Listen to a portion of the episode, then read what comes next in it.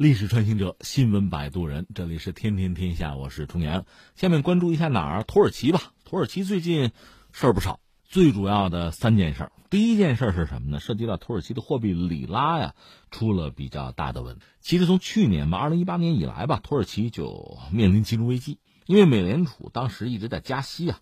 另外，它和北约的关系搞得比较僵，还有就是在叙利亚，它要用兵啊，所以土耳其里拉是大幅的贬值。那最新的消息，二十六号，土耳其媒体自己的报道，就是土耳其总统埃尔多安在二十六号有一个执政党的议会小组会议，他在会上讲了几句话，呼吁土耳其公民呢，把自己的这个外币啊，比如你手里有美元，算了，换成里拉，让他们放弃美元，帮助国家纾困。埃尔多安原话是：抛弃美元和其他货币，让我们转向自己的货币，土耳其里拉便不会再贬值。让我们像这样。展示我们的爱国主义，你爱国吗？爱国就别用美元了，抛弃美元啊，用我们的里拉换里拉，有点那个网上有些文章不转不是中国人，有点那个意思吧。他说呢，那些信任和投资我们国家的人将继续获胜，这是一件事儿吧。当然，他还谈到说，土耳其要在国防领域自力更生啊，努力用国产战斗机取代美国的 F 三五。看这意思是真不打算要了，他就说呢，土耳其将开启一个私人部门投资计划，在五到六年内造出自己的国产战斗机。他说，除了空对地武器以外，我们的空对空武器将全部是国产的。这个实际上我翻译一下哈，搞不搞得出自己的东西放在里面，实际上的意思就是美国货我要说拜拜了。其实去年他就说过，土耳其要抵制美国的电子产品，说这是对土耳其的经济攻击。当然，他要加强里拉呀，就是推广国产啊，呼吁土耳其人选择自己当地生产啊，或者说自己的经济伙伴生产的设备啊产品，这是一件事儿还有一件事儿是什么呢？就是土耳其刚刚是用 F 十六测试了 S 四百，这事儿我解释一下啊。土耳其从俄罗斯买了 S 四百防空导弹，那俄罗斯当然很高兴了，这种事儿他必然是高兴的啊。用飞机把货就运过来，到了土耳其手里。美国一再警告哈，而且实际上美国一再在退步。我们加个引号，在退让。一开始说你别买，买了我制裁。现在人家买了，买了说你别测试，你测试我制裁。哎，人家就测试了。就是目前我们得到的消息呢，土耳其它那个 S 版防空导弹的雷达开机进行了测试。那你得配合测试啊，用自己空军的 F 十六和 F 四。F 十六、F 四呢，这都不是最新的飞机，但是是美国飞机。我们之前也讲过，美国确实也忍无可忍，本来是打算把 F 三五，就是目前能够放到货架上卖的最好的隐身飞机啊，本来是要卖给土耳其的，而且土耳其在 F 三五这个大商业计划里边，它是一个有一定的优先级别的国家，等于说这个项目它早就参与投钱了。在这个状况下，因为双方等于闹翻了嘛，闹翻了，美国就说我先不卖了，倒也没有把话说死。埃尔多安呢，前不久和特朗普见面嘛，双方反正也聊了聊，至少没有真搞个大红脸啊，倒没有剑拔弩张。但是现在看来呢，土耳其说归说，做归做，这个 S 四百防空导弹我还是要。北约早就有话嘛，你还记得多年前土耳其的防空导弹招标的时候，中国的红旗九是胜出的。按说土耳其该买红旗九，最终没有买。公开的说法就是北约不让，说你那个红旗九买了，你也没法和北约的系统兼容啊。而且万一中国人拿到了北约的一些数据，不就麻烦了吗？不行。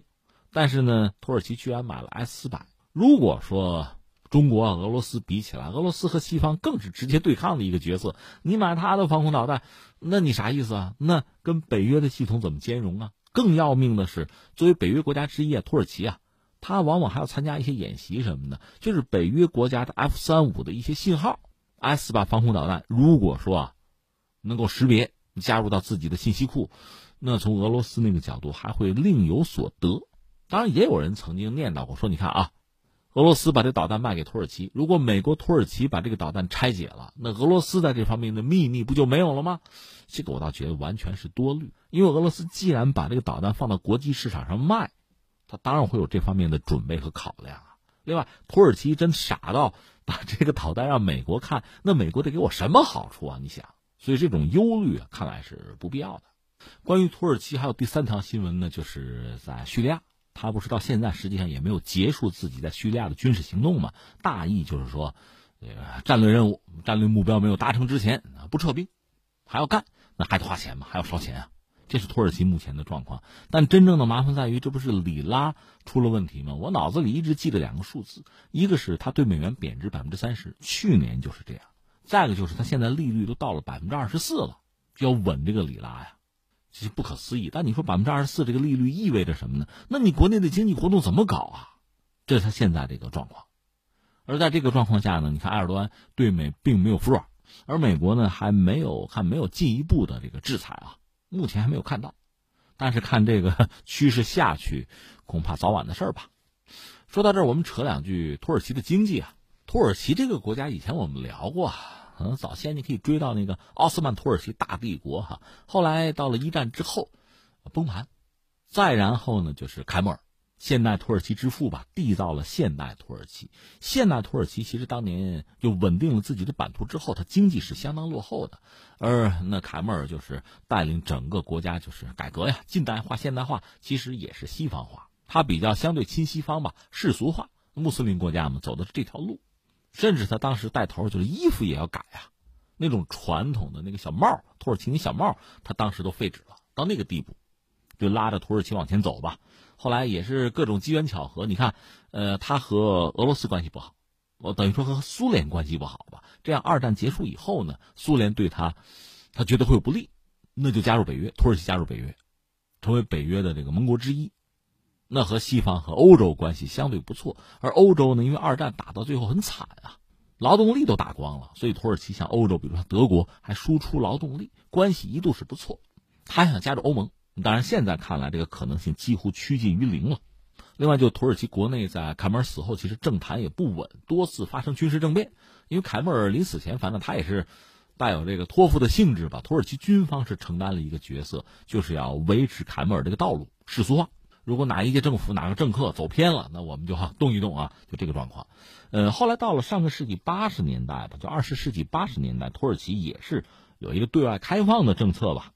因为它得天独厚，它地理位置好，而且它和西方关系总的来说还是不错，北约成员嘛，苏联又还在，对吧？所以它的这对外开放政策实施以后，取得不错的效果。经济呢，有人讲叫跨越式发展啊，经济基础它本来很落后、很薄弱，是一个传统农业国。那开放之后呢，逐渐的、很快的就成了一个现代化的工业国吧。这个转型是比较快的，伴随着像这个，呃，市场化呀，或者说这个城市化呀。到了二零零二年，政法党上台，就正义发展党，就是埃尔多安这个党上台之后，他加大基础设施的建设。埃尔多安本身做过伊斯坦布尔的市长啊，他确实有一线的操盘经济的这个经验吧，改善投资环境啊，吸引外资啊，这套词儿你听着熟是吧？新兴经济体都得这么干，中国其实也是这样干的，发展对外贸易啊，所以经济建设土耳其一度取得了不错的成果。二零零三年到二零一五年这段时间吧，土耳其的经济总量就增长是比较快的。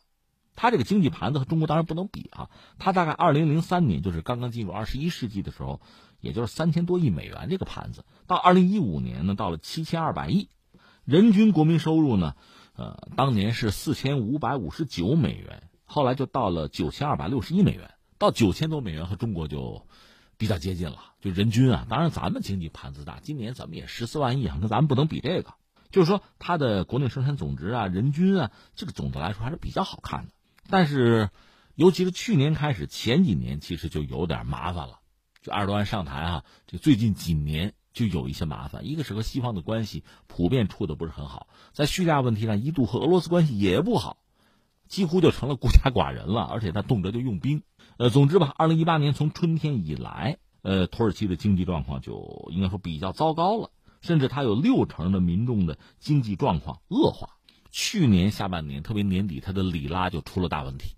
说到这儿呢，我给大家郑重推荐一个概念啊，不知道你听过没有？玻璃十国，玻璃，什么叫玻璃十国呀？哎，望文生义，这你听不出来吗？玻璃嘛，容易碎呀，一摔就碎呀，脆弱呗。玻璃十国。玻璃十国，我先告诉你是谁啊？目前啊，大家一般认为这些国家叫玻璃十国：阿根廷，你听，跟阿根廷相提并论了；土耳其、巴西、印尼、印度、巴基斯坦、越南、斯里兰卡、埃及、乌克兰，在美元加息持续侵蚀之下，因为美元外债他们比较高，所以经济呢就就非常脆弱了。这些国家本身吧，就是经济结构相对单一，高通胀，外汇储备又不足。经常账户赤字高企，靠美元债务吧能撑得住。但是如果说美元或者说美国经济出于自身的考量啊，或者出于人家的全球战略，或者出于干脆就整你，比如说去年确实就打击过土耳其经济啊。你记得因为那个牧师那个事儿就闹过一出啊，所以特朗普是不是今年写信给埃尔多安就说啊，我我反正整过你啊，你还记得吧？别在那充好汉啊！不是写过那封信，埃尔多安给扔到垃圾桶，就那个事儿，那就是用经济手段打击土耳其。所以我们去年就讲，有几个国家撑不住，包括这个印度，本来是个大国，跟美国多多少少搞了搞贸易战嘛，它经济结构有些问题，特别是货币也比较脆弱吧，玻璃十国，而这里边呢。土耳其啊，就是排在前面，有它一号。说到底，它经济的发展吧，一度速度比较快。这个快吧，两面说。一方面，你要知道，一个新兴经济体后发国家追赶的时候吧，它不可能这个结构特别的合理，特别的这个均衡。那确实就有长有短，那有先天的这个缺陷吧。你要容它点时间啊，发展一段时间哈，消化消化也好。但有时候跑得快，好不容易有机会跑起来，不愿意刹车呀。就会有些短板、一些弱项，就非常的醒目吧。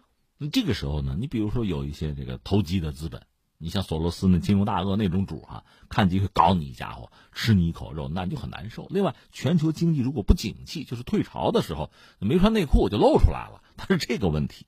其实玻璃十国都差不多，一个是我们说这底儿就有问题，因为你发展快嘛，结构就不尽合理吧，甚至比较单一吧。再就是关键高度依赖美元贷款。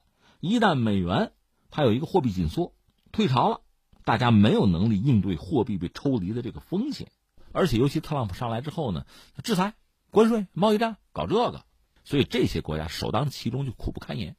再说土耳其本身还有个什么问题呢？他想加入欧盟，加入欧盟呢，欧盟是有条件、有门槛的，他为了达这个标，他就得想办法做做账。另外，在经济的这个表现上吧，又有一些侧重。现在看来。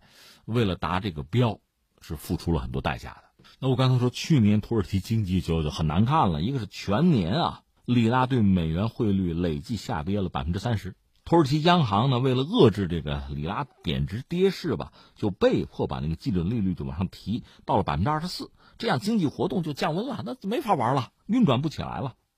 至于通胀，今年有一个说法说可能会是百分之十二，我还看到一个说法是百分之八，就预计二零一九年就说不清，反正不会很理想。失业率是百分之十四，这算历史高位。财政赤字还不知道，估计也是创纪录吧。所以经济状况不是很好。但是现在跟美国的关系就这个样子，呃，和俄罗斯关系尚好吧，这很难得。他现在在叙利亚还有军事行动，我们之前曾经分析哈。就他不到一万人的话，看来是不是适可而止？他也没有那么多钱打仗，但是现在不愿意停，那就花钱吧，就成了一个出血口了。埃尔多安之前也有一系列的表态啊，你看他大概一个就是爱国啊，用国货和美国的产品切割和美元切割；另一方面，他之前也曾经嚷嚷过，甚至是一个面向整个世界的嚷嚷，就是咱都别用美元了，咱们用黄金吧。他就说，当年四十年代那个布雷顿森林体系，那不是黄金跟美元挂钩，美金，然后美元呢再和其他国家的货币挂钩，有那么一出吗？二战末期的时候，埃尔多安说，那之前多好，金本位啊，金本位制多好啊，恢复吧，因为美元的存在，世界经济一直是在汇率压力之下，所以应该是让土耳其摆脱汇率压力。黄金是贯穿人类历史一个从未被压制过的工具，咱用它吧。不但是我们用，全世界都用吧，用黄金吧，恢复金本位制。这个我只能说，它代表他啊，土耳其啊，这个这个利益啊，这个立场啊，这么说说也无妨。但实际上这并不现实。你说现在整个世界回到金本位制，我个人以为毫无可能，因为现在经济啊，就是全球经济放量到这么大的这个盘子，它对应的黄金啊有限。如果你真恢复金本位制的话，我觉得全球的经济活动会萎缩相当大的一个比例，多少我都不知道，不敢不敢想。所以二多安这么说，我觉得没什么意义。但是这表态呗，确实也有很多国家把在美国存的那个黄金要回来，再往家里运，是这样。至于土耳其现在呢，一个是这个姿态还是很强硬，那估计和美国还会有进一步的交锋吧。美国可能还真的是出于因为有俄罗斯在嘛，你和土耳其闹得太僵，土耳其要完全的倒向俄罗斯，与美国并不利。也许有这样一个顾虑，所以特朗普未必下狠手，而土耳其就埃尔多安也许是看到了特朗普的这个短板吧，所以才大胆的去和美国博弈。可实际情况是，特朗普还很愿意用经济手段，而不是战争手段啊，去打击一些人，包括一些盟友，能让他们听话。而土耳其呢，我们刚才分析它的经济状况，它很容易遭到经济上就美国人的打击，它比较脆弱，这么多年呢也没有想办法把短板补齐，所以你看就出现了这么一个状况。我们只能说这个博弈啊，这个激烈程度可能会逐渐加码吧。